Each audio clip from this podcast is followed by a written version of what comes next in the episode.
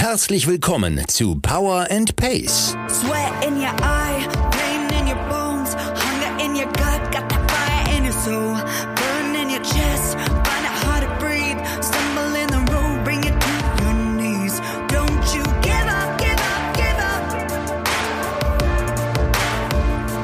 Go on and get up, get up, get up. Wir machen euch fit für die Saison. Mit Trainingsplänen und allem, was ihr braucht, um im Triathlon erfolgreich zu sein. Liebe Allrounder, Champions, Finisher, Racer und Qualifier. Wir wünschen euch viel Spaß und tolle Erkenntnisse mit dieser Episode von Power and Pace.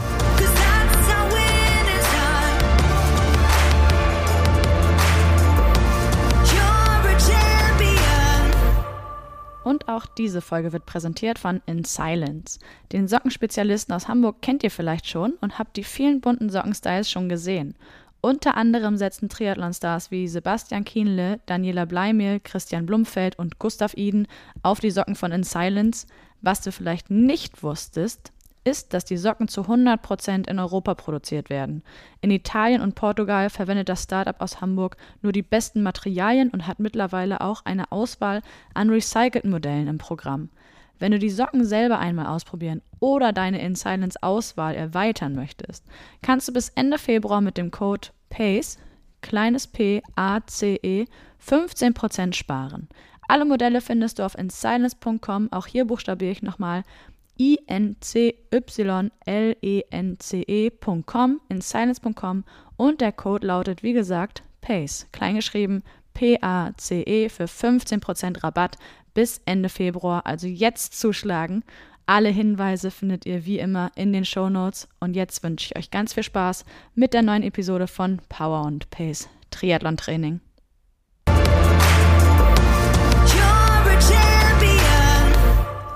Eine Woche ist vergangen und wir sind zurück zu einer neuen Folge von Power und Pace. Wie so oft hier am Mikrofon, hier ist Jule.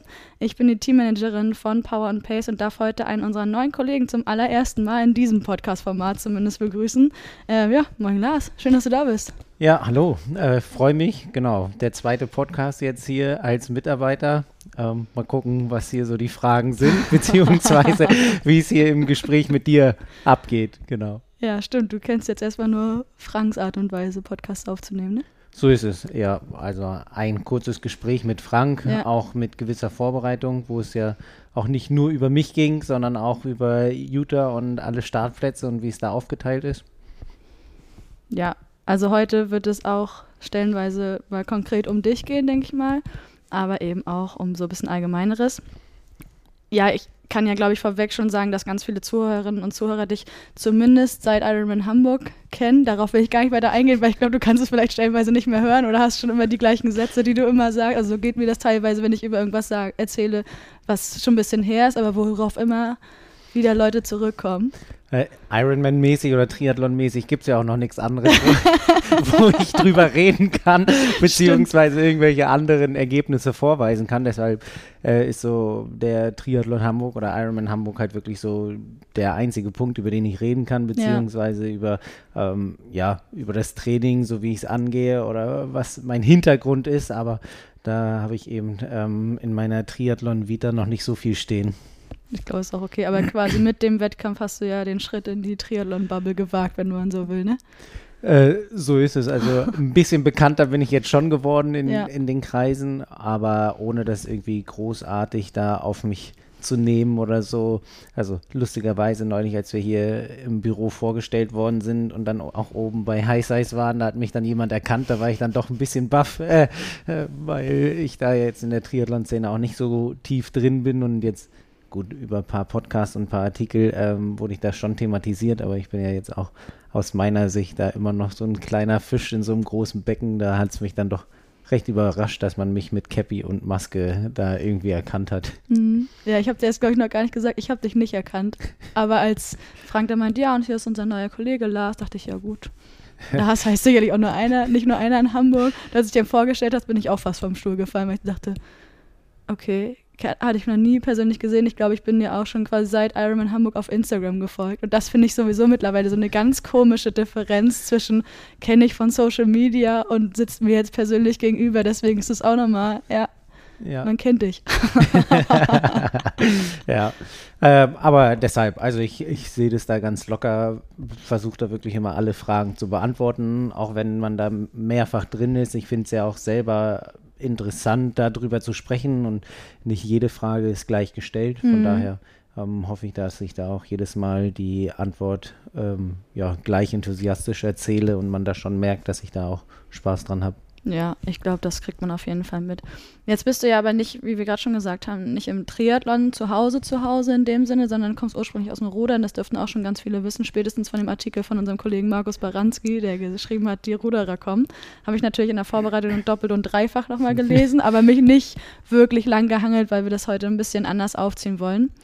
Ähm, aber wie gesagt, damit habe ich schon erwähnt, du kommst aus dem Rudern, bist du heute immer noch im Rudern aktiv so nebenbei oder ist jetzt Triathlon ganz klarer Fokus und Rudern quasi nur als, weiß ich nicht, so als Ergänzung? Ja, wer den Artikel von Markus gelesen hat, der weiß auf jeden Fall, dass Rudern an erster Stelle stehen muss, damit man erfolgreich ist. Ja, das ist klar. Darauf kommen wir gleich. Ähm, nein, ähm, ich habe jetzt so die letzten Jahre oder 2019 habe ich in dem Sinne mit dem wirklich Hochleistungssport Rudern aufgehört.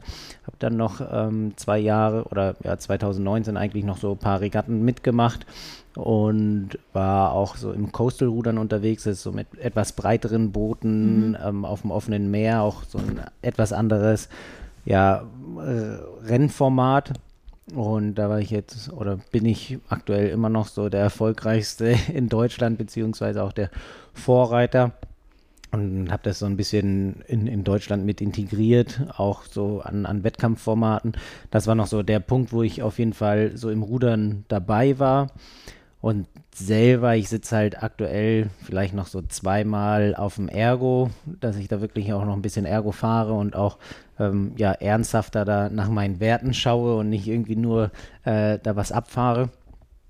Und im Boot selber sitze ich schon sehr selten, muss man sagen. Ähm, also einmal ist es dann schon so dahin gegangen, dass ich da lieber der Schönwetterruderer geworden bin.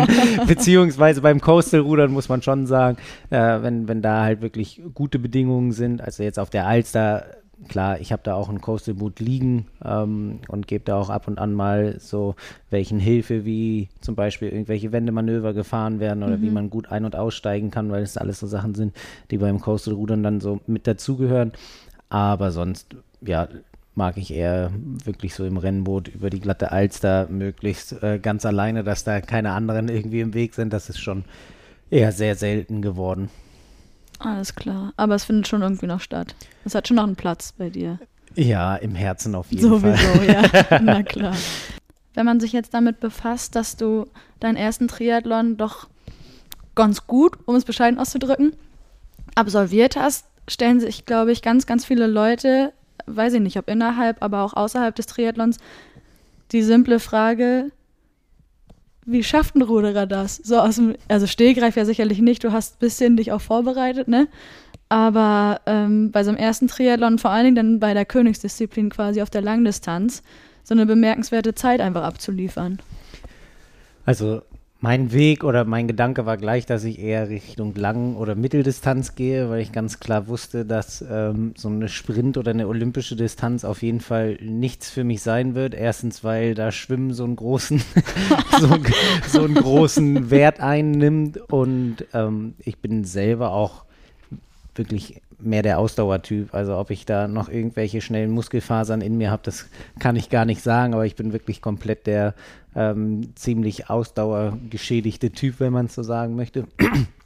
Und es ist natürlich so, dass ich über das gesamte Rudertraining einfach so ein Fundament gebaut habe, auch während meines Leistungssports, wo ich sehr gut darauf zurückgreifen kann, auch wenn ich jetzt in andere Sportarten wechsle, auch wenn zum Beispiel irgendwelche Sportarten hochtechnisch sind, wie zum Beispiel Schwimmen oder auch Skilanglauf, da kann man natürlich mit einem sehr, sehr guten Motor da immer noch viel wegmachen. Ähm, kostet dann natürlich so eine gewisse Kapazität, aber es ist natürlich leichter, wenn man einen mo großen Motor hat, dass man da irgendwie von profitiert, als wenn man ja, einen kleinen Motor hat und die Technik genauso schlecht ist. Also da ist dann äh, so das Verhältnis auf jeden Fall ein bisschen besser auf meiner Seite. Und aufgrund dessen, dass ich da so ein ja, sehr gutes Fundament mitgebracht habe und der ich auch nie in dem Sinne komplett dann irgendwie aus dem Sport machen ausgestiegen bin. Also ich habe natürlich 2019 dann meinen Riemen in die Ecke gehangen und gesagt, okay, das war's mit dem Rudern. Mhm. Aber so, ja, ich weiß nicht, so zwischen acht bis neun Stunden habe ich wahrscheinlich immer noch einfach so ein bisschen Rad trainiert, ein paar Wettkämpfe mitgemacht. Mhm. So auf das, was ich Lust hatte. Und äh, da bin ich auch so Richtung Winter in so die, die Swift-Szene reingerutscht mhm. und dann bin ich da eigentlich äh, immer nur, oder mein Training sah dann auch erstmal wahrscheinlich so November, Dezember nur so aus, dass ich ein Swift-Rennen nach dem anderen gefahren bin äh, und da mir auf jeden Fall so eine gewisse Härte abgeholt habe. Und dann, so wie du gesagt hast, also Richtung Ende 2020 war mir klar, ich möchte beim Ironman in Hamburg starten. Und dann habe ich das schon so ein bisschen strukturierter angenommen, habe auch mhm. wieder mit Laufen angefangen im Rudertraining, war jetzt Laufen, ja, minimaler Stellenwert, wenn überhaupt. Also kann man so die Laufeinheiten an einer Hand für das gesamte Jahr abzählen. Ach, aber so insgesamt würde ich sagen, habe ich auch schon eine sehr große oder gute Bewegungsbiografie, die ich da mitbringe, wovon ich halt auch glaube ich, ganz gut profitieren kann, dass ich mich da in gewisse Sportarten auch gut reindenken kann. Ja, ich war auf einer Sportschule und die Ruderer habe ich ab und zu in der Leichtathletikhalle getroffen. Und gefühlt waren die aber jede Woche da. Also wahrscheinlich im Winter, oder? Wann läuft man als Ruderer, wenn man es mehr macht als nur fünfmal im Jahr? Ja, genau. Also wenn, wenn es ist im Winter, so früher als ich im Junior B-Bereich war, also so 15, 16, ähm, da bin ich auch vorm Krafttraining immer laufen gewesen, so mhm. als Ausdauereinheit. Später wird es dann halt, oder geht es dann dahin, dass man eigentlich nur noch ruderspezifisch irgendwie arbeitet. Dann ist ähm, ab und an mal noch eine Grundlagenausdauereinheit äh, auf dem Programm, um eben wirklich mal raus aus dem Boot zu kommen oder vom Ergo runterzukommen. Und da wird dann aber häufig schon eher das Rad gewählt, als das ähm, Laufen gegangen wird. Beim Rudern gibt es ja Schwer- und Leichtgewicht. Ja. Und wenn man dann jetzt zum Beispiel die Schwergewichte irgendwie zehn Kilometer durch den Wald jagt, ist das auch nicht so förderlich ja. für die Gelenke. Deshalb ähm, steht da hauptsächlich eigentlich irgendwie Radfahren drauf. Okay, du hast gerade schon gesagt, du bringst einen entsprechenden Motor mit, um im Triathlon da ganz gut Fuß fassen zu können. Welche weiteren Faktoren sind es denn so kurz und knapp angerissen, die es dir, ich sag mal so im Verhältnis zu jemandem wie mir beispielsweise, ich komme aus dem Laufen bzw. aus der Leichtathletik, habe also natürlich auch eine Grundfitness mitgebracht, aber auf einem ganz anderen Level als bei dir. Ähm, welche Faktoren sind es da, die es dir leichter machen, so leistungsstark zu sein im Triathlon? Einmal habe ich ja wirklich Leistungssport betrieben. Also meine Umfänge lagen ja im, im, in den Rudererjahren auch ähnlich wie bei so einem Triathlon-Profi bei 20 bis 23 Stunden, je mhm. nachdem, in welchem Bereich man sich der Song, Saisonvorbereitung befunden hat. Ähm, also wenn es dann direkt Richtung Wettkampf ging, war natürlich etwas weniger dann am zeitlichen Umfang. Und dann, wenn man sich so in der WM-Vorbereitung befunden hat, dann wurde erstmal am Anfang auch ordentlich Volumen gemacht. Ähm, da kann ich natürlich so von der Seite ganz gut profitieren. Und dann als Ruderer äh, hat man halt auch schon sehr gute VO2 Max-Werte. Ähm, ich komme aus dem Leichtgewichtsrudern, also bin jetzt auch nicht extrem schwer, bin jetzt schon schwerer als so Rudererzeiten, aber bringe dadurch halt schon noch ziemlich gute Watt pro Kilogramm Werte beim mhm. Radfahren mit. Ähm, auch beim Radfahren hilft es sehr, äh, dass beim Rudern eben ähm, ja, viel über die Beinkraft gearbeitet wird und man auch einen äh, sehr stabilen Oberkörper oder festen Oberkörper haben muss, um eine optimale Kraftübertragung zu haben, was eben im Übertrag beim Radfahren genauso ist. Also wenn ich da oben auf dem Sattel wie Jacques Gillet sitze, dann kommt da auch nicht viel an der Pedale an. Mhm. Ähm, und das sind schon so Sachen, die im Übertrag vom Rudern zum Radfahren schon ziemlich gut passen. Äh, auch gerade ähm, mit der Kraftausdauer-Variante, die beim Rudern gegeben ist, äh, profitieren wir halt absolut davon. Also so, ja. Das wäre so das Hauptmerkmal, was du sagen würdest, was dich da quasi. Genau, also Trainingsfleiß, so auch Ja, dieses, klar. dieses stumpfe irgendwie runterfahren. Mhm. Ähm, das kommt wahrscheinlich auch so beim Rollefahren dann zugute, dass man da mit Swift äh, auf der Rolle schon nochmal mehr Abwechslung hat als zum Beispiel beim Ergofahren. Mhm. Ähm, genau, die VO2 Max-Werte, der, das Watt pro Kilogramm-Verhältnis, also dass da einfach im Rudern eine wirklich sehr große ähm, Bandbreite auch an Allgemeinathletik abgedeckt wird. Also da ist man schon sehr gut aufgestellt. Ja, jetzt wollte ich gerade irgendwas fragen, was mir wieder entfallen. Ach so, ja, ich habe in dem Artikel von Markus gelesen, dass quasi man gäbe dir ein Programm und du fährst es auf die Papierkante genauso runter. Und das kommt auch vom Ergofahren, ne? Genau, also hauptsächlich vom Ergofahren. Beim, also auf dem Wasser ist es halt immer noch mal so ein bisschen schwieriger. Ja, äh, natürlich haben wir auch ein GPS, ähm, eine Schlagzeiluhr im Boot, wo man äh, dran ablesen kann, wie schnell man ist. Aber da ist es schon so, dass man etwas mehr Augenmerk auch für die Gegner hat, auch so das Renngeschehen dann lesen muss. Und wenn zum Beispiel so ein Wettkampf auf dem Ergometer ist oder eben so das ganz normale Rudertraining, da ist wirklich so erster Schlag oder ein paar Schläge, ein bisschen einkommen, ähm, warm fahren. Und dann geht es wirklich darum, dass man jeden Schlag das gleiche produziert. Also in einer Frequenz zwischen 19 bis 21 Schläge, wenn wir da so im ganz normalen Ausdauerbereich sind. Und dann hat man halt auch so seinen Pulswert oder so seine Bereiche, in denen man sich bewegt. Und dann ähm, ja, ist da wirklich ein Schlag wie den anderen in dem Sinne. Und dann fährt man das so durch. Und ähnlich eben beim Wettkampf, wenn man da auf dem Ruderergometer ist, ähm, ist es genauso. Man hat so einen gewissen Fahrplan, aber so die, sag ich mal, mittleren 1000 Meter auf dem, auf dem Ruderergometer bei so einem Ruderrennen sind eigentlich, ja, so ein Tanz auf, auf der Papierkante oder so ein Drahtseilakt, dass man halt wirklich versucht, ähm, bis an die Kante ranzukommen und dann aber halt nicht da lang abzurutschen, dass dann bei 1000 Meter Schluss ist, sondern ähm, dann ist es wirklich so Zähne zusammenbeißen und einen Schlag wie den anderen produzieren. Und für mich ist es auch bei so einem ähm, Ergo-Wettkampf eine sehr mentale Sache. Wollte ich gerade fragen, ja. Äh, absolut, also das ist eine riesengroße mentale Sache, weil ja, ähnlich wie beim FDP-Test, wobei ich den ehrlich gesagt noch so ein bisschen entspannter finde, weil es irgendwie ein längerer Zeitraum ist. Äh, so ein 2000 Meter Ergotest bei äh, mir liegt dann so bei 6 Minuten 10. Ähm, früher war es ein Ticken langsamer. Und da weiß man, okay, ab dem ersten Zeitpunkt, wo ich in dem Sinne den Griff bewege und die Zeit anfängt zu laufen, gibt es keinen ähm, Weg zurück mehr. Und da ist es wirklich ähm, ziemlich mentales Spiel und darauf nochmal zurück. Ich finde es immer angenehmer, wenn man wirklich sieht, so was man produziert und auf seinem Wert in dem Sinne fährt, anstatt dass ich mir irgendwie einen Fahrplan zurechtgelegt habe, sehe, okay, ich fall ein, zwei Schläge da zwei Sekunden ähm, drüber, also dass ich zwei Sekunden langsamer fahre und dann wieder mehr ziehen muss. Und das ist natürlich auch dann immer wieder so ein Wechselspiel zwischen Spannung, Entspannung. Aber da finde ich es für mich angenehmer, wenn ich da ganz straight durchfahren kann. Und jetzt stelle ich mir gerade die Frage, du wirst ja irgendwann, also du hast ja irgendwann in sehr jungen Jahren angefangen mit dem Rudern, ne? Das heißt, irgendwie wurdest du dann allmählich daran geführt, dass ihr auch Ergometer Rennen fahrt. Wie war das so am Anfang? Kannst du dich daran erinnern?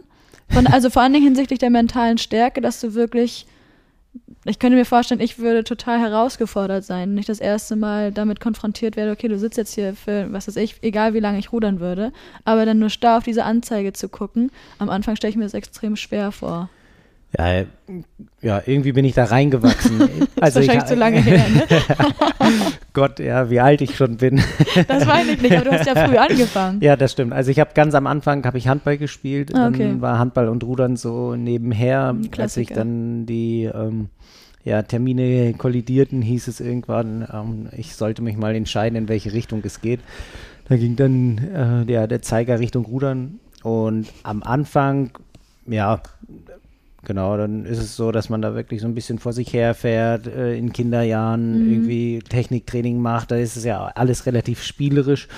Und dann in den Bereichen, wenn man dann so als 15-, 16-Jähriger im Junior B-Bereich ist, dann kommt so der erste Ergometer-Test. Und also wie es da mental war, kann ich gar nicht mehr sagen, aber da ist es schon auch, dass eine gewisse Aufregung da ist, aber dadurch, dass eben nicht genau irgendwelche Zeiten hundertprozentig gefordert werden, sondern dass dann halt auch erstmal einsortiert wird. Ich ja da selber auch noch kein Stand hatte, dass ich da in irgendeinem Team drin bleiben mhm. musste oder mich da behaupten musste, war das natürlich so ein bisschen entspannter, aber desto weiter ich da eben auch leistungsmäßig hochgerutscht äh, bin und mich da aufgearbeitet habe, ist es natürlich so, dass wenn ich weiß, okay, was die anderen fahren, was ich fahre, wie mein Leistungsstand ist, ähm, aber gerade beim Ergometer kann man da halt ja, oder da weiß ich ja ganz genau, also alle kämpfen mit den gleichen Waffen, die dürfen eben nur im Winter 75 Kilo wiegen mhm. ähm, als Leichtgewicht. Und dann weiß ich ganz genau, okay, wenn der eine 610 fährt, dann weiß ich ganz genau, was ich dafür machen muss, ne? Ja. oder in welchem Bereich ich da sein muss. Und das ist dann so die große Herausforderung. Und da eben auch immer wieder eben versuchen, an ja, sein Bestwert oder drüber zu oder schneller zu fahren. Das sind dann so die ganzen kleinen Sachen, die man da im Kopf mit sich ausspielen muss. Okay, das sind also dann eher die Dinge, die dich mehr herausfordern, weil du quasi auf die Anzeige zwar starrst und ich glaube, also wenn ich auf Swift fahre, wenn ich nicht gerade heftige Intervalle habe, die so kurz hintereinander, also aufeinander folgen, dann hänge ich auch mal am Handy und bin am Daddeln oder was weiß ich. Das ist natürlich dann mit dem Ergometer schlecht, weil du hast ja die Hände voll, ne? Aber das heißt, das darauf starren, die Werte die ganze Zeit im Blick behalten, sag ich mal per se, ohne Wertung jetzt, ist gar nicht die Herausforderung, den Fokus zu behalten, sondern eher das Spiel im Kopf zu schauen, okay, welche Schlagzahl habe ich gerade, bin ich in dem Bereich, den ich brauche, um im besten Fall zu gewinnen. Was kann ich verändern? Wie läuft es gerade? Was ist noch drin? Das auf jeden Fall beim Rennen. Also ja. Also beim Rennen ist es komplett so, ähm, man hat seinen Wert, den man schon mal irgendwann gefahren ist. Mhm. Jetzt mal angenommen, ist es die 610 und ich fahre los und sehe, okay, ähm, die ersten 250 Meter laufen gut äh, und dann komme ich irgendwie nicht in den Streckenschlag rein, äh, das springt, äh, ich bin nicht so konstant, wie ich das möchte und dann kommt auf einmal irgendwie doch so, oh, nach 500 Metern tut doch schon einiges weh und ähm, dann finde ich persönlich ist es sehr angenehm, wenn man da eben ähnlich wie jetzt wieder den Übertrag zum Triathlon, ähm, da beim Marathon sich das einfach runterbricht. Mhm. Also so 250 Meter fühlen sich dann nochmal im Kopf angenehmer an, als wenn es 500 Meter sind. Also es ja. hört sich jetzt so an, 500 Meter ist so ein Klacks, aber wenn man da wirklich an der 100%-Kante langfährt, dann kann auch so eine Minute 30 schon sehr, sehr lang werden. Und da ist es eben dann wirklich so dieses Spiel, okay, ähm, runterbrechen, mental eben immer wieder gucken, auf welche Punkte man sich konzentrieren kann, dass ich da den Schlag gut hinkriege. Und wenn ich merke, okay, es kommt vom Schnitt nicht so, wie ich es möchte, ob ich dann versuche, über die Frequenz es zu lösen, dass ich da versuche, nochmal so ein bisschen mobiler auf der Rollbahn zu werden. Das sind dann, ähm, also für mich waren das dann auf jeden Fall so die Sachen, die ich da im, im Kopf äh, abspiele und auch versuche dann, wenn es halt, also über die 1000 Meter Marke ist immer so der Punkt, wo, wo sich in dem Sinne so ein bisschen die Spreu vom Weizen trennt, wo mhm. man merkt, okay, ähm, man ist ganz gut dabei oder der Arbeitstag kann noch ganz schön eng nach hinten werden. Mhm. Ähm, das sind, äh, das ist so der Punkt, wo man echt ganz gut ähm, ja, spürt und da auch gut, ähm, finde ich persönlich mental ähm, drüber gehen muss, damit das bis zum Ende hin passt. Also so der hauptsächliche Punkt, wo Ruderer zum Beispiel beim Ergometer abbrechen, ist so knapp hinter der 1000 Meter Marke. Ah, okay. Also wenn man so grob oder knapp vor, knapp hinter, wenn man merkt, es wird wirklich schwer, und dann an dem Tag nicht so die Zähne zusammenbeißen kann, dann ist ganz häufig da dann Schluss. Ja, gelesen habe ich das auch. ihr fahrt ja eigentlich meistens, oder ihr seid vor allem meistens 2000 Meter Rennen gefahren, ne? Dass man dann irgendwie ab 1000 Meter, das hat, glaube ich, dein ehemaliger Trainer gesagt, dann schon auf ist. Und dann kommt es eben drauf an, wer es schafft, die letzten 1000 da trotzdem noch mal einen rauszuhauen. So ist es. Also ja. bis 1000 kann man sagen, kann grob jeder mitfahren. Mhm. Und dann ist die Frage, wer da den Finger tiefer in die Wunde drücken kann und wer nicht. Und auf dem Ergometer ist es halt wirklich so dieses viel Schwierige, weil man die ganze Zeit den Wert sieht. Du weißt, wie in dem Sinne die Endzeit ist, weil man die ähm, auch im Display angezeigt bekommt, beziehungsweise anzeigen lassen kann. Und auf dem Wasser ist es dann halt ja, eher ein Kampf mit den Gegnern, eventuell mit den Bedingungen, je nachdem, wie es ist. Mhm. Wenn, wenn ich Sechster bin, ist es natürlich auch irgendwie so, pff, ja, dann, dann werde ich halt Letzter in dem Rennen. aber es ist dann, dann steht da halt schon auch eine Zeit, aber die Zeit ist jetzt nicht so entscheidend wie beim Ergometerfahren. Mhm. Also beim Ergometerfahren geht es ja wirklich nur darum, was dann am Ende steht. Und Klar, wenn auf dem Wasser die Zeit schlecht ist oder der Abstand groß, dann sind es auch immer noch irgendwelche Sachen, mit denen ich mich dann auseinandersetzen muss. Aber das kann man im, im nächsten Rennen dann vielleicht so ein bisschen ähm, ja, leichter lösen oder dann kommen die Bedingungen einem entgegen. Ähm, je nachdem, für welches Finale man sich qualifiziert hat, sind dann eventuell auch die Gegner wieder mehr auf dem eigenen Level. Und wenn man dann zum Beispiel das B-Finale gewinnt und da Siebter wird, ist es natürlich auch ähm, ja, mental nochmal eine ganz andere Geschichte, als wenn ich dann ja, Siebter auf dem Ergometer werde und weiß, äh, in welchem Ranking ich mich da dann äh, auch zu mir selber ähm, mich befinde. Mhm. Ich habe zwei Fragen und dann schaffen wir hoffentlich den Transfer auch zum Triathlon. einmal zur mentalen Stärke und einmal zum Quälgehen. Aber ich würde erstmal zur mentalen Stärke zu sprechen kommen. Ähm, wie ist es dir möglich gewesen, jetzt, wir sprechen über den einzigen Triathlon, Ironman Hamburg, beispielsweise auf so einer Strecke von 180 Kilometern. Ich meine, es lief bei dir gut, darüber brauchen wir gar nicht weiter reden, aber durchhalten muss man das Ding ja trotzdem. Jetzt, also vor allem mental, kräftemäßig trainiert man darauf mehr oder weniger ewig hin. Das heißt, man möchte natürlich am Start stehen und sagen, wie auch immer, ich komme auf jeden Fall an. Das ist ja erstmal das Allerwichtigste, aber wie ich da ankomme und was bei mir im Kopf passiert, ist ja nochmal eine ganz andere Sache. Wie ist dir da, also wieder so eine Frage, welcher Vorteil ist dir aus deiner vorherigen sportlichen Erfahrung erwachsen, um das zu übertragen und beispielsweise jetzt bei dem Ironman auch einzusetzen erfolgreich?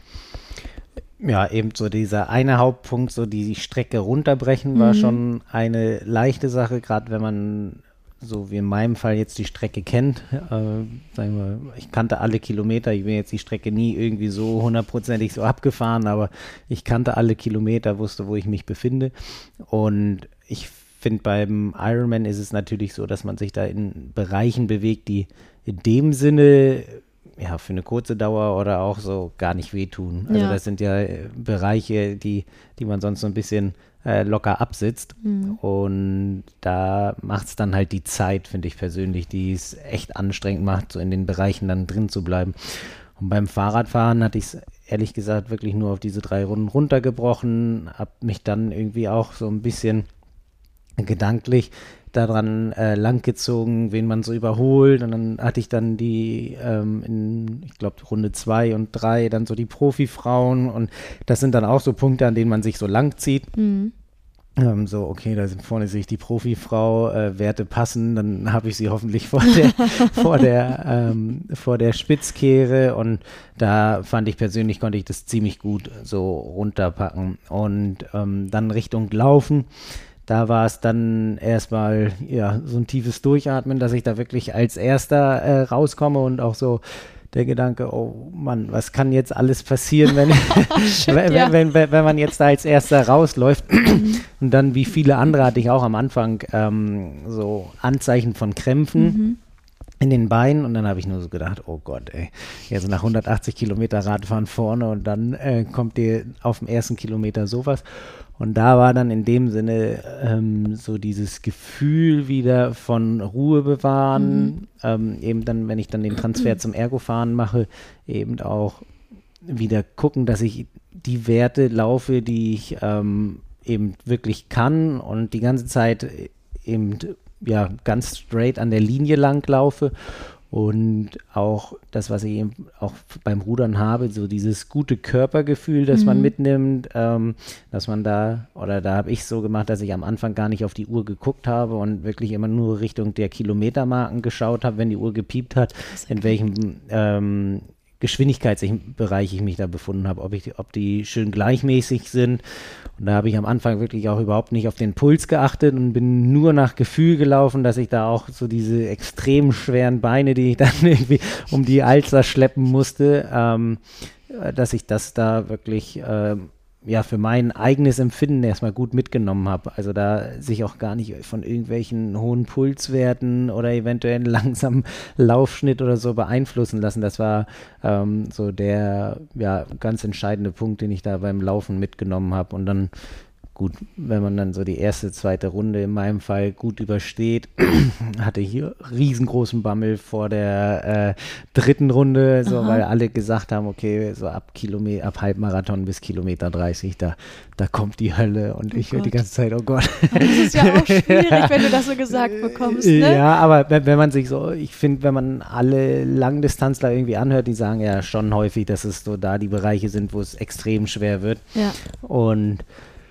ja, da hatte ich mich halt vorher einfach auch mental mit auseinandergesetzt, dass es da schwer werden wird. Im Vorhinein eben, ähm, ja, so beide Seiten durchgespielt, wie wie es ist, wenn ich optimal durchkomme. Mhm.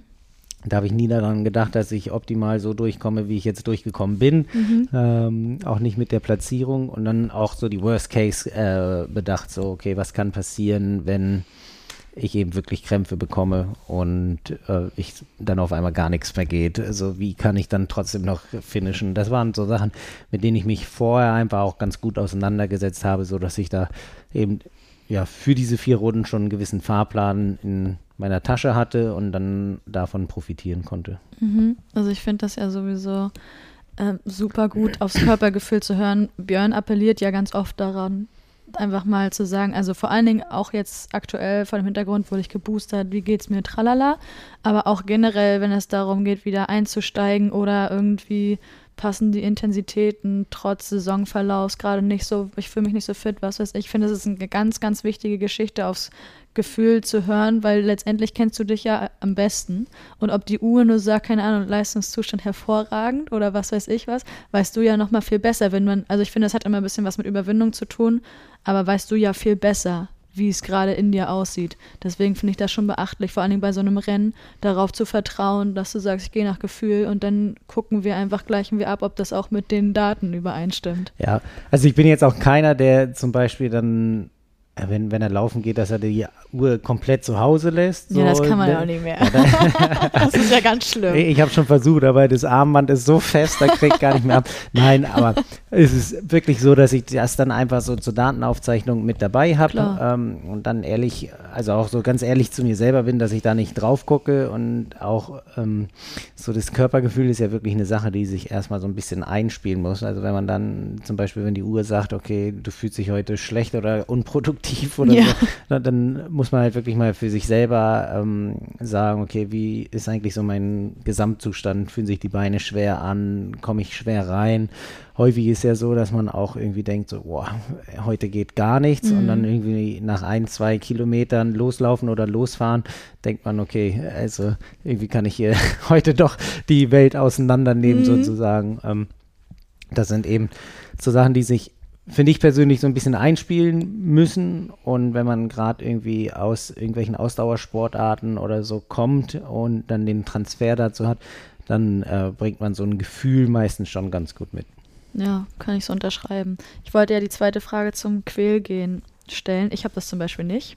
Ich sage ja immer, mein System sagt mir rechtzeitig, hier würdest du jetzt zu weit gehen und bis hier ist schon anstrengend, ist nicht so schlimm, wir bringen das so zu Ende und gehen nicht weiter. Jetzt haben wir vorhin über die 1000 Meter Marke gesprochen und danach bist du ja auf, ne? Also da ist nicht mehr viel und musst trotzdem noch richtig rauskloppen. Würdest du damit sagen, du hast das Quälgehen? Und wenn wir jetzt vor allen Dingen über den Marathon gesprochen haben, um da wieder den Transfer zu gewährleisten, kam der Punkt, wo du gesagt hast, so und jetzt gehe ich hier über die Grenze, weil ich bringe das Ding nach Hause und eigentlich läuft es richtig gut und es tut aber auch richtig weh. Kostet es, was es wolle, ich renne das zu Ende. Äh, ich würde sagen, das sind zwei so Quäl-Dich-Kategorien, die ich gar nicht so hundertprozentig vergleichen würde, Okay. weil eben beim Rudern dieses Quälen ist wirklich, also das ist wie wenn man irgendwie richtig harte Intervalle fährt und dann weißt du, okay, du musst auf diesem Intervall jetzt nochmal richtig, richtig drauflegen, damit es durchkommt und du hast so das Gefühl, deine ganze Körperkoordination passt äh, nicht mehr, weil ähm, so eine Übersäuerung stattfindet. Da ist es wirklich so eine ziemliche Quälvariante, dass man versucht, diese Leistung zu halten, obwohl ja der Körper eigentlich sagt, okay, hier ist wirklich Schluss, Ja. ähm, die Muskelkontraktion passt nicht mehr. äh, so, ja, wenn, wenn man zum Beispiel irgendwie mit einer 90er Kurbelumdrehung irgendwie 300 Watt treten soll und so und dann hat man eventuell den Irken-Modus eingestellt und dann merkt der Irken-Modus, okay, hier 90er ist nicht mehr und schaltet die 300 Watt immer weiter rein und man ist dann irgendwie bei einer 60er Kurbelumdrehung oder so, weil gar nichts mehr geht und äh, so kann man sich das ungefähr vorstellen. Und ich finde, beim Marathon oder insgesamt, da war es so eine Quälweise, dass es ja ein Schmerz war und so ein Umgang damit, dass man die ganze Zeit irgendwie ja drauflaufen muss, die ganze Zeit so dieses Gefühl hat, so, oh, der Krampf kommt jetzt oder er kommt nicht. Ähm, und dann hat man schon gemerkt, dass die Muskulatur in den Beinen richtig hart ist und da war es ja in dem Sinne so ein Quäl oder so eine Quälvariante immer drauf, immer drauf, immer weiter. Äh, Es hört wi- halt nicht auf, ne? Genau, es, wi- Ja. es hört nicht auf, aber du äh, bist derjenige, der das hier heute wirklich bis zum Ende bringt. Und da war jetzt nicht so der Punkt, wo ich gedacht habe, okay, ich, ich kann nicht mehr, sondern eher so, okay, wir, wir bringen das bis zum Ende, ich, ich schaffe das, ich quäl mich dafür. Ähm, das ist da so der Quälunterschied, wenn man ihn so betiteln möchte. Okay. Jetzt hast du ja vorhin gesagt, dass ganz viele, die schon Erfahrung auf der Langdistanz gesammelt haben, immer meinten, so zwischen Halbmarathon und 30, da ist erstmal kurz Feierabend. Hast du das auch so wahrgenommen und wie würdest du es jetzt im Nachhinein für dich persönlich beurteilen? Am liebsten würde ich es so beurteilen, dass jeder, jeder Langdistanz, die ich bestreiten würde, genau so funktioniert. Danke, Ende. ähm, also ich bin ja wirklich von allen Sachen ausgegangen, die passieren können und dass ich da so glatt durchkomme, ohne irgendwie einen Fehler, der beim Schwimmen passte. Es bin schneller, als ich es mir vorgenommen habe. Die Wechsel passen, obwohl es so meine ersten sind. Ähm, beim Fahrradfahren bleibt die ganze Verpflegung am Rad. Äh, alles, was man sich so ausgerechnet hat, geht auch auf. Ähm, das, das war natürlich top. Aber ich gehe und für den Marathon, muss ich ganz ehrlich sagen, hatte ich eben auch so die Woche davor richtig unruhige Nächte, weil ich das ähm, ja sehr mit mir äh, ausgemacht habe und da verarbeitet habe. Mhm. Und für den Renntag war es definitiv nicht so. Also dadurch, dass es auf vier Runden runtergebrochen war, war es so erste Runde reinkommen, zweite läuft man auch noch ganz gut. Dann waren extrem viele Leute da, die irgendwie so um die Strecke rumstanden und die ich kannte. Man hat sich in dem Sinne von einem Punkt zum anderen so ein bisschen gehangelt oder gelaufen. Dann wurde immer angefeuert. Und dann bin ich in die dritte Runde gekommen und da war so meine Einstellung, okay, eigentlich ist jetzt nur noch die Runde und dann läuft noch die letzte. Also Ja. das war, also das war dann wirklich so Halbzeit und gedacht, okay, jetzt bringst du die auch noch zu Ende und dann Läuft's. läuft es nur noch ins Ziel. Also dann schafft man die letzte auf jeden Fall auch noch. Ja, und cool. ähm, von daher kam es eben nicht so, wie, wie ich es erwartet hatte und hoffe, dass jeder Marathon, den ich eventuell jetzt noch hinten rauflaufe, genau so wird. Mit Sicherheit. Ich gar keinen Zweifel dran. Ich wollte ja eigentlich mit dir ganz viel vor allen Dingen über das Training und Trainingsumfänge vom Rudern sprechen. Können wir auch gleich zu kommen. Ich habe noch eine Frage. Du hast vorhin gesagt, du hast ja auch die Worst-Case-Szenarien ausgemalt. Und ich habe mal mit Thorsten Schröder gesprochen im Rahmen vom Rookie-Programm, um so sich mit mentaler Stärke auseinanderzusetzen, vor allen Dingen mentale Vorbereitung auf ein Rennen, Handgriffe üben, im Kopf Listen durchgehen und so weiter und so fort. Und er hat auch gesagt, je länger die Distanzen dann geworden sind, und er möchte ja zum Beispiel auch nochmal nach Hawaii, desto mehr Gedanken machst du dir, weil du halt länger unterwegs bist und es kann mehr passieren. Inwiefern bist du sehr ins Detail gegangen bei den Worst-Case-Szenarien, sodass du wusst, also weiß ich nicht, hast du daraus die Erkenntnis erhalten, egal was passiert, es sei denn, du verletzt dich und bist wirklich komplett bewegungsunfähig, egal was kommt, ich finische irgendwie, also es gibt für alles eine Lösung oder wie war so dein, deine Herangehensweise und dein Outcome im Endeffekt? Also das Finishen stand über allem, muss man Klar. schon so sagen. Also äh, da, äh, ja, ich weiß nicht, da hätte schon viel passieren müssen, dass ich sage, okay, ich gebe heute komplett auf. Ähm, ich glaube, da würde dann schon irgendwann auch so der mentale Punkt kommen, zum Beispiel, wenn man einen Platten nach dem anderen hat, wo man denkt, so, boah, ey, also heute habe ich keinen Bock mehr zu. Äh, das ist dann, glaube ich, schon so der Punkt, wo man dann echt überlegen muss, ob es passt. Und von den Worst-Case-Szenarien ich bin jetzt nicht alles komplett detailliert durchgegangen, aber ja, zum Beispiel schon so, okay, wenn ich jetzt aus dem Wasser steige, ob mir schwindlig wird oder ob ich nach drei Kilometern Krämpfe bekomme, wie ich dann reagiere, dass ich dann die Ruhe bewahre, in dem Sinne mir da eher die Zeit nehme, um eben den gesamten Tag noch zu absolvieren oder eben auch zum Fahrradfahren. So die, dieses Gedankenspiel, kriege ich einen Platten, schaffe ich den Reifen zu wechseln, äh, habe ich alles mit an Bord, um den Reifen zu wechseln. Das war so die, die komplette Auseinandersetzung. Und so habe ich es eben für alle drei Disziplinen gemacht. Mhm. So was ich mir denke, was ähm, ja die, die großen Worst-Case-Szenarien für mich sein können. Und ähm, demnach hatte ich ja dann einen Fahrplan, so einmal so, wie es gut ist, wie es schlecht ist. Und ähm, dann vielleicht auch so ein Mittelding, also dass alle Worst-Case-Szenarien auf einmal in so einem Rennen zustande kommen, glaube ich eher nicht. Mhm. Äh, von daher, aber man ist eben wirklich einfach darauf vorbereitet, wenn, wenn was passiert. Das hilft schon enorm, oder? Es gibt so ein bisschen Erleichterung. Fand ich persönlich schon. Also Ja. man hat sich ja dann auf jeden Fall mal damit auseinandergesetzt. Also nicht, dass ich dann irgendwie aufs Rad springe, also nicht, dass ich noch nie einen Reifen gewechselt habe. Ja. Ja. aber das ist schon irgendwann mal vorgekommen, aber dass ich dann auf der ähm, Radstrecke bin und selbst wenn es kommen würde, ich da mental mich vorher schon mit auseinandergesetzt habe, okay, ähm, kann passieren, das und das sind die nächsten Handgriffe. Mhm. Ähm, ich denke schon, dass da dann irgendwie eine gewisse Nervosität dann entstehen wird, aber wenn ich mich dann darauf zurückberufe und denke, okay, ich bin schon mal durchgegangen, das und das sind die Handgriffe, das muss ich machen, ähm, ist immer sinnvoller, als wenn man dann irgendwie so auf einmal vor dem Ja, Plattenreifen genau. steht, so ganz panisch und auf einmal gar nicht weiß, was, äh, was jetzt zu erledigen ist. Ja, und ich schätze dich schon so ein, dass du in dem Moment, selbst wenn du panisch vorm Rad gestanden hättest, dich schon darauf hättest besinnen können zu sagen, okay, gut, lass, es hilft dir gerade gar nichts. Also wenn du so weitermachst, ko- kommst du nicht an. Also beruhig dich und dann schaust du, was du machen kannst, damit du weiter, weitermachen kannst, oder?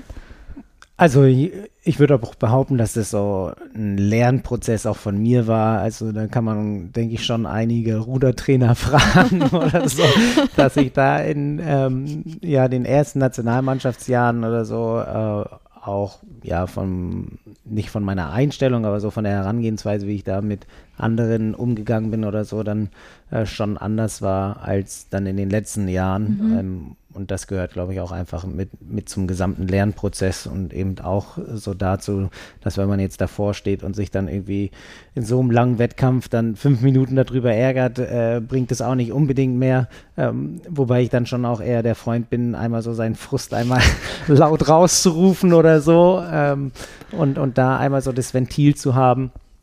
Und dann eben äh, ja, strukturiert weiterzumachen. Also äh, bevor man das dann die nächsten 100 Kilometer mit auf die Radstrecke nimmt Ja. oder so, finde ich dann, dass man sich da ruhig schon noch einmal gut ärgern kann und dann ist das in Ordnung. Okay. So, jetzt aber zum Training. Ich hatte mir das natürlich ein bisschen bunter und umfassender hier vorbereitet, aber um es ein bisschen kürzer zu fassen, Triathlon ist ja vor allen Dingen für die, die es selber machen und die hier hin und wieder Berührungspunkte mit der Sportart haben, glaube ich, die umfangreichste Sportart. So pauschal, ne? wenn man sich nicht tiefgründig mit anderen Sportarten wie Rudern zum Beispiel auseinandersetzt. Und mir war das tatsächlich auch, wenn da meine Ruder, also Kollegen, also äh, Mitschüler durch die Halle gelaufen sind, war mir es nicht klar, dass sie viel, viel höhere Umfänge haben als wir Leichtathleten, äh, Leichtathleten zum Beispiel. Ähm, also das mal als gegebenen Fakt, dass wenn ich zum Beispiel Leuten erzähle, ich mache Triathlon, dann sage ich, wow, und wie machst du das? Und du arbeitest Vollzeit. Aber es wird ja auch nicht jeder Langdistanzler, also davon bin ich noch ganz weit entfernt. Ähm, so, deswegen finde ich es umso interessanter, wenn es eben so eine Sportart wie Rudern gibt, die ebenfalls sehr umfangreich ist, aber sich eben allein vom Trainingsumfang und der Anzahl der Trainingseinheiten so unter der Woche nochmal in ganz anderen Sphären bewegt. Also ich habe zum Beispiel mal mit Hannes Ozig in einem anderen Podcast-Format gesprochen, wo es so auch teilweise um den Vergleich zwischen ihm und mir ging, also quasi ne, als Altersklassenathletin, die das so neben dem Job macht und er auch als Leistungssportler. Und ich habe gesagt, naja, ich habe dann angefangen so mit sechs Einheiten die Woche und dann sagt er, nach sechs Einheiten kann ich Dienstagmittag Feierabend machen. habe ich natürlich auch erstmal gelacht, aber gleichzeitig extrem gestaunt. Kannst du so einen kurzen Abriss geben von einem klassischen Trainingstag, als du noch äh, Vollblutleistungssportler warst im Rudern und auch von so einer klassischen Trainingswoche? Genau, also man muss so ein bisschen natürlich unterscheiden. Jetzt arbeiten wir nebenher, müssen irgendwie gucken, wo Nebenher wir. vor allem. Oder man, man muss es immer. das st- das, das schneiden wir raus, Frank.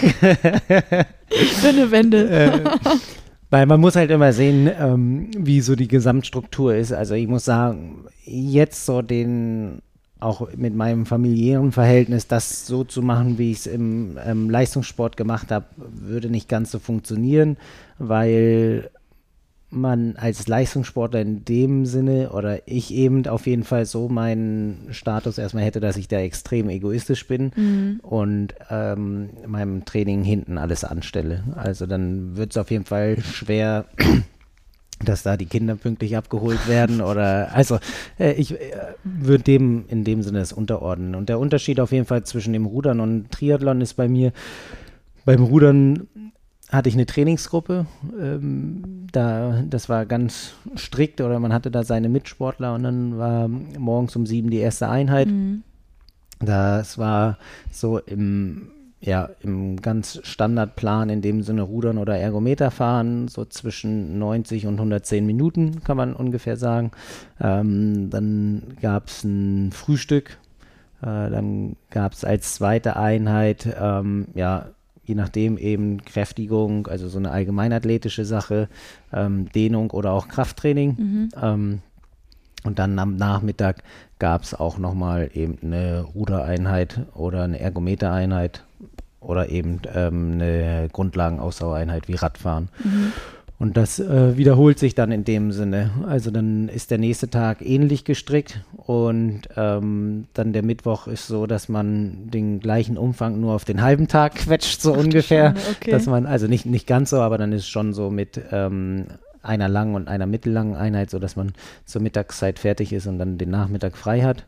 Und ähm, dann beginnt es quasi ähnlich wieder. Und ähm, vom Belastungsaufbau hatten wir es halt auch so, dass wenn Belastungen gefahren worden sind, die eine äh, mittwochs oder donnerstags gefahren wurde und dann die andere am Samstag oder Sonntag.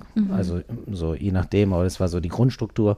Ähm, also kann man sagen, dass eben so die Gesamteinheitenanzahl auf die Woche ungefähr zwischen 14 bis 20 Einheiten lag, wo eben aber auch, ähm, ja, sag ich mal, kürzere Einheiten zwischen einer Dreiviertelstunde und Stunde mit äh, Kräftigung oder Dehnung mit eingeflossen sind. Also es ist dann nicht so, dass ich dann eben die ganze Zeit da irgendwie hart am Racken bin, sondern das zählt dann mit dazu. Oder wenn man dann ähm, ja, im Trainingslager oder im ähm, am Olympiastützpunkt, beziehungsweise in Ratzeburg ist es bei uns, wo der Ruderstützpunkt ist, ähm, mit der versammelten Mannschaft da war, dann wurde abends auch mal Fußball gespielt oder so.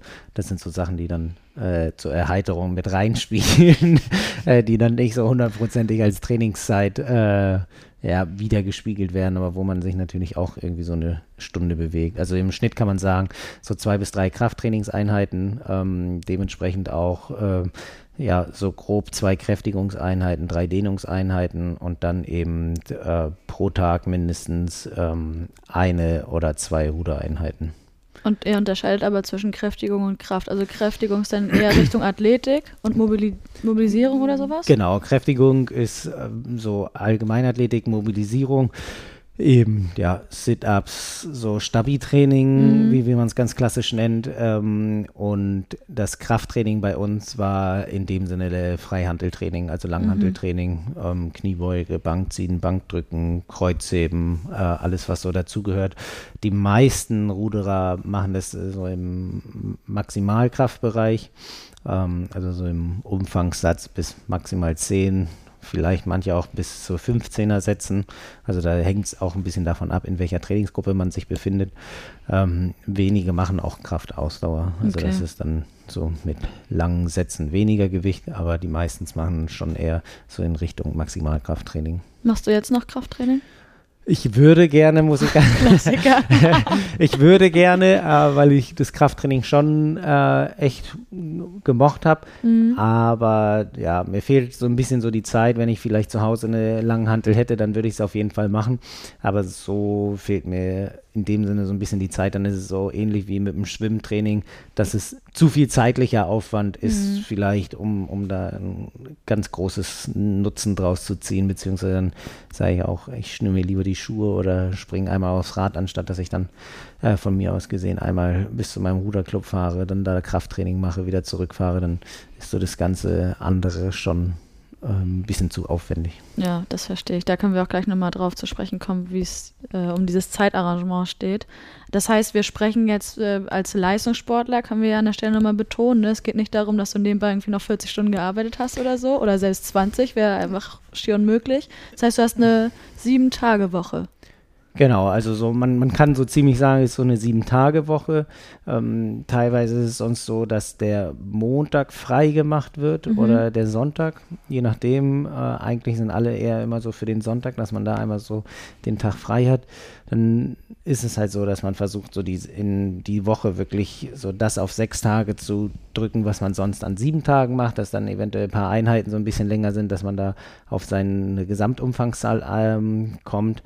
Und sonst ist eben ein Tag frei, auch von ähm, Sonntag äh, Mittag bis Montag, Montagmittag. Ja, ja.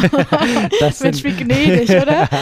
das sind dann auch, also, das, also sonntags war es meistens so, dass dann eben ähm, morgens eine Belastung gefahren wurde, äh, dann Richtung Mittag nochmal irgendwie so eine Einheit zum Ausspülen äh, und dann war so gegen 12, 1 Schluss. Mhm.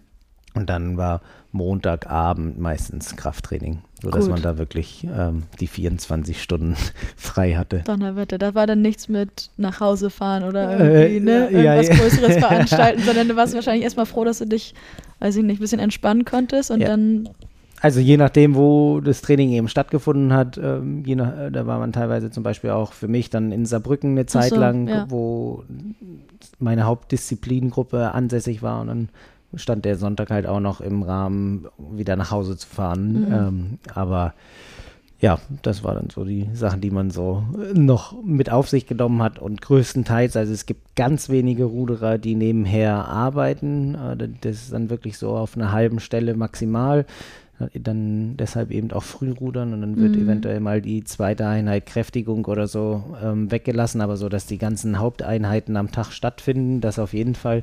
Und die meisten Ruderer studieren sonst. Äh, das ist äh, irgendwie so ziemlich gegeben, dass es eine recht akademische Sportart ist.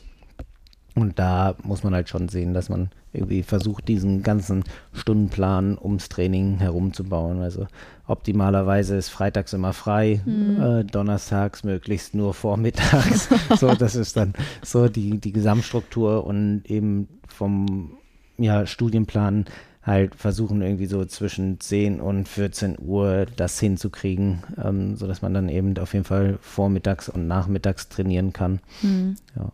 hast du irgendwas nebenbei gemacht? Ich weiß es persönlich gar Ja, nicht. ich habe auch studiert Ah ja, nebenher. okay. Also ähm, am Anfang habe ich, äh, ja, oder die ersten Jahre war das Bachelorstudium und dann Richtung 2016 war ich im Masterstudium, wobei ich da auch sagen muss, dass ich das Masterstudium am Anfang relativ gut durchgezogen habe, sodass ich die letzten Jahre eher wirklich Vollzeitathlet in dem Sinne war und da nicht viel im Studium machen musste. Okay, und wie hat das so geklappt mit dem Arrangement? Ich meine, du hast es ja gerade schon angedeutet, wie man das am besten macht, ne? Wenn Donnerstag irgendwie 10 bis 14 Uhr Vorlesungen sind. Hattest du ein Präsenzstudium oder Fernstudium? Ja, Präsenzstudium. Okay.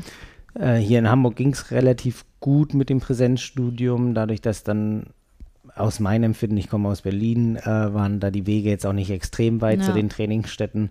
Aber ich muss auch sagen, so am Anfang habe ich auch schon gedacht, so, pff, das schaffe ich niemals, so alles unter einen Hut zu bekommen.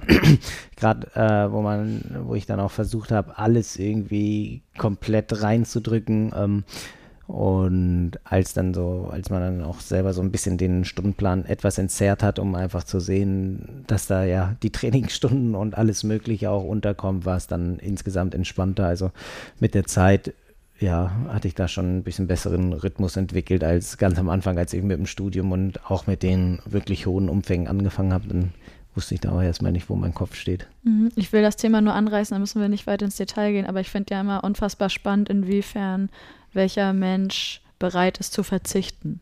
Und wenn ich mir jetzt anhöre, ihr hattet eine Sieben-Tage-Woche, du hast dann nebenbei noch, also tatsächlich ja dann nebenbei studiert. Inwiefern war denn da noch in irgendeiner Weise Zeit für weiteres Freizeit- oder Privatleben?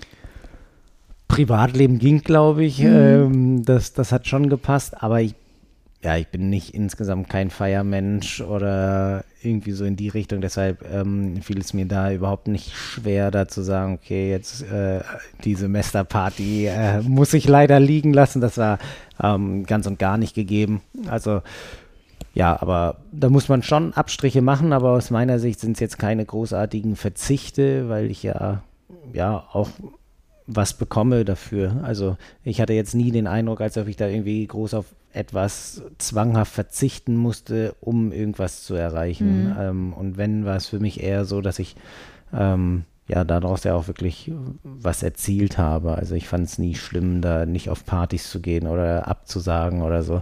Also sag ich mal, wenn ein Otto Normalverbraucher das wahrscheinlich betrachtet, der denkt so, wow, was der alles für Verzichte machen musste, aber Ja. es sind dann auch eben alles Sachen, die, die ich dann erfahren habe, die man anders wahrscheinlich nicht mitbekommen würde und das finde ich wiegt sich dann schon ganz gut auf. Ja, deswegen sage ich, ja, ist wahrscheinlich auch typabhängig. Absolut. Also definitiv. Jetzt ist deine, ähm, deine private Situation ja mittlerweile anders. Also du studierst nicht mehr, du machst auch keinen Leistungssport Rudern mehr, hast mittlerweile Familie und bist im Triathlon. Wie hast du von dem Zeitmanagement, das du dir ja irgendwie aneignen musstest damals, jetzt auch sowohl hinsichtlich des Triathlon-Trainings als auch hinsichtlich deiner ähm, familiären Situation profitieren können? Oder unterscheidet sich das komplett? Ah, es in- unterscheidet sich nicht hundertprozentig, aber es ist, ähm, was mir auf jeden Fall zugute kommt, ist, dass ich äh, früh aufstehen kann. das finde ich ist schon so, äh, was mir ganz gut gegeben ist. Ähm, und da zählt natürlich so, von der Gesamtstruktur zählt jetzt halt schon so mit rein, wirklich früh, äh, früh trainieren und relativ spät abends trainieren, Mhm. was auch nicht so gern von meinem Coach gesehen wird, aber was ich da ähm, insgesamt noch ganz gut immer hinkriegen kann. Und zur aktuellen Situation würde ich schon sagen, dass ich da teilweise ja nicht so zu hundertprozentig egoistisch bin, sondern dann sage, okay, ähm, dann ja, machen wir jetzt hier zur Mittagszeit das oder irgendwie so, dass ich da auf jeden Fall nicht zu hundertprozentig äh, auf der Schiene fahre, wie ich es ähm, im Leistungssport Rudern war, weil ich da einfach auch ja dafür ich ich will nicht sagen, dass da jetzt mehr Spaß dabei ist, aber es ist so, ja, man, man kann schon so sagen, dass es so eventuell auf einer anders spaßigen Ebene ist als beim Rudern. Also das Mhm. war, man kann ja schon sagen, es war in dem Sinne mein Job, da die Ja. Leistung zu bringen und so habe ich es auch gesehen und es war immer das Ziel, in die Nationalmannschaft zu kommen, immer das Ziel, bei den Weltmeisterschaften zu sein, da gut zu performen. Nicht, dass ich jetzt nicht gut performen möchte, das zählt auch immer noch mit rein und ich bin auch immer noch in dem äh, Drive drin, dass ich sage, okay, oh Gott, ey, jetzt habe ich heute die Einheit äh, weggelassen. Das wird hinten raus richtig, richtig schlimm werden. Ähm, und da war ich früher noch viel, viel extremer. Also man kann wirklich sagen, dass ich da äh, so ein ziemlicher Fetischist war, was so dieses Abarbeiten vom Trainingsplan anging. Lieber, lieber so einen Extraschlag mehr als ein zu wenig. Ähm, und da ist es jetzt schon ein bisschen entspannter. Also ich bin auch immer noch so, ich glaube, wenn man da einige fragt, die denken, äh, die würden dann schon sagen, das ist leicht krankhaft oder so. Aber ich, ich bin da schon immer noch so, dass ich da sage, okay, ähm, ja, mit einem guten Augenmerk sozusagen, okay, die Einheit kann ich vielleicht äh, weglassen, ist für mich jetzt kein Big Point. Ja. Und wenn man das für sich selber so ein bisschen ähm, ja, ganz gut ausgleichen kann, glaube ich, können da beide Seiten profitieren. Also, dass da auch die Familie nicht zu kurz kommt. Aber ich kann mir schon vorstellen, wenn du Familie hast, dann fällt es auch nicht ganz so schwer, oder? Dann nicht egoistisch zu sein. Oder lehne ich mich jetzt zu weit aus dem Fenster? Oder ist das jetzt die Stelle, wo du sagst, äh, Entschuldigung, kein Kommentar. Äh, wir, wir drücken mal kurz auf Pause. Das wird ausges Ähm. ausdiskutiert hier. Nein, also äh, in, in, vielen, in vielen Fällen würde ich schon sagen, dass es äh, ein leichter fällt, da zu sagen, okay, dafür passt es, aber Ja. so wenn es eben wirklich so in so für mich gefühlt in Richtung Schlüsseleinheiten geht, wo ich sage, okay, die Einheiten sind äh, für mein Empfinden wirklich wichtig, Mhm. Da ist es dann auf jeden Fall so, dass ich da immer noch sage, okay, ich muss da egoistisch sein. Gerade jetzt hier in Hamburg mit dem Wetter ist ja auch nicht immer so stabil. Dann nicht ähm, immer so stabil, schön gesagt, ja. ja. Dass, dass da einfach auch so, ja, eben wirklich der Fokus darauf gesetzt wird und man sich selber im Klaren ist, ähm, es muss halt nicht immer alles grün in Training Peaks oder Today's ja, ja. Plan sein, aber ja, so eine gewisse Grundstruktur und an, an Trainingsminuten muss einfach sein. Und die muss, müssen irgendwo untergebracht werden. Ich glaube, hier sitzt jeder jetzt vor seinem Handy oder wo auch immer er das, äh, den Podcast hört und nickt nur und sagt, ja, kenne ich, kenn ich. genau so ist es. Ja. Okay, ich fasse mal kurz zusammen. Wir sind nämlich am Ende unserer Folge angekommen. Ähm, dir hilft es generell, und ich formuliere das auch mal als Tipp nach draußen, dir einzelne Strecken, vor allem im Wettkampf, so aufzubrechen in einzelne Abschnitte, um irgendwie mental auch dranbleiben zu können. Du malst dir Best-Case- und Worst-Case-Szenarien aus und spielst sie durch, inwiefern du was wie lösen kannst. Welche weiteren Tipps hast du? Das war meine Zusammenfassung, zwei Punkte. Sehr gut. gut zugehört. ja. Äh, aus meiner Sicht kommt da auf jeden Fall noch hinzu, dass man an so einem Renntag nicht irgendwie was ganz Spezielles machen muss. Also gerade bei so einer Mittel- oder Langdistanz sind es ja wirklich äh, häufig so Bereiche, in denen man sich auch im Training bewegt. Also man kann immer davon, finde ich persönlich, zehren, dass man im Wettkampf eben seinen Werkzeugkasten mit hat, wo alles drin ist, was man im Training auch kann. Mhm. Und darauf muss man sich einfach komplett verlassen können oder nicht nur verlassen können, sondern eben wirklich auch selber daran glauben, dass das, was ich jetzt an dem Renntag aus dem Kasten hole, eben wirklich nichts anderes ist, als was ich sonst trainiert habe. Und ja. das müssen, glaube ich, ganz viele ähm, auch einfach so ein bisschen verstehen, weil man denkt dann immer, oh, man ist im Wettkampf und muss jetzt hier irgendwie anfangen zu zaubern. Und ja. letztendlich äh, ist es nur ein Ausmalheft, wo die Zahlen schon vorgegeben sind. Und man, genau, also es ist, es ist ja wirklich fast Stark. nichts anderes, finde ja. ich persönlich. Und da ähm, ist es eben wieder der Übertrag zum Training, dass man da sagt, okay, ähm, im Training wirklich das abliefern, sich ein gutes Gefühl holen, da auch ein Körpergefühl für zu entwickeln, um dann eben im Wettkampf komplett die Sicherheit zu haben, dass alles passt. Mhm. Super das wäre so der dritte Punkt. Stark. Jetzt habe ich richtig viele Fragen, die mich persönlich interessiert haben, vorhin gestellt. Ich hoffe, es hat jeder bis hierhin geschafft und nicht vorher gesagt, Gott, jetzt fragt sie schon wieder. Danke, aus. Lars, vielen Dank. Ich fand es unfassbar spannend. Ich bin dir sehr dankbar, dass ich eigentlich alles fragen durfte und nicht einmal die Antwort kam. Äh, kein Kommentar. sehr, sehr gut. Und ja, wer weiß, vielleicht können wir irgendwann mal fortsetzen, vielleicht mit einem anderen Thema, mit einem anderen Vergleich zwischen den beiden sehr umfangreichen Sportarten. Ich bin sehr gespannt. Sehr gerne. Äh, immer wieder komme ich hier vorbei. Vielleicht hat die Community ja auch noch Fragen oder so, so dass ich da eventuell auch nochmal Frage und Antwort stehen kann. Ähm, ja. Super gut, ich danke dir. Vielen Dank auch alle, an alle da draußen fürs Zuhören. Schaltet gerne nächste Woche wieder ein und dann hören wir uns wieder. Macht's gut. Ciao. Sweat in your eye, pain in your bones, hunger in your gut, got that fire in your soul, burn in your chest, find it hard to breathe,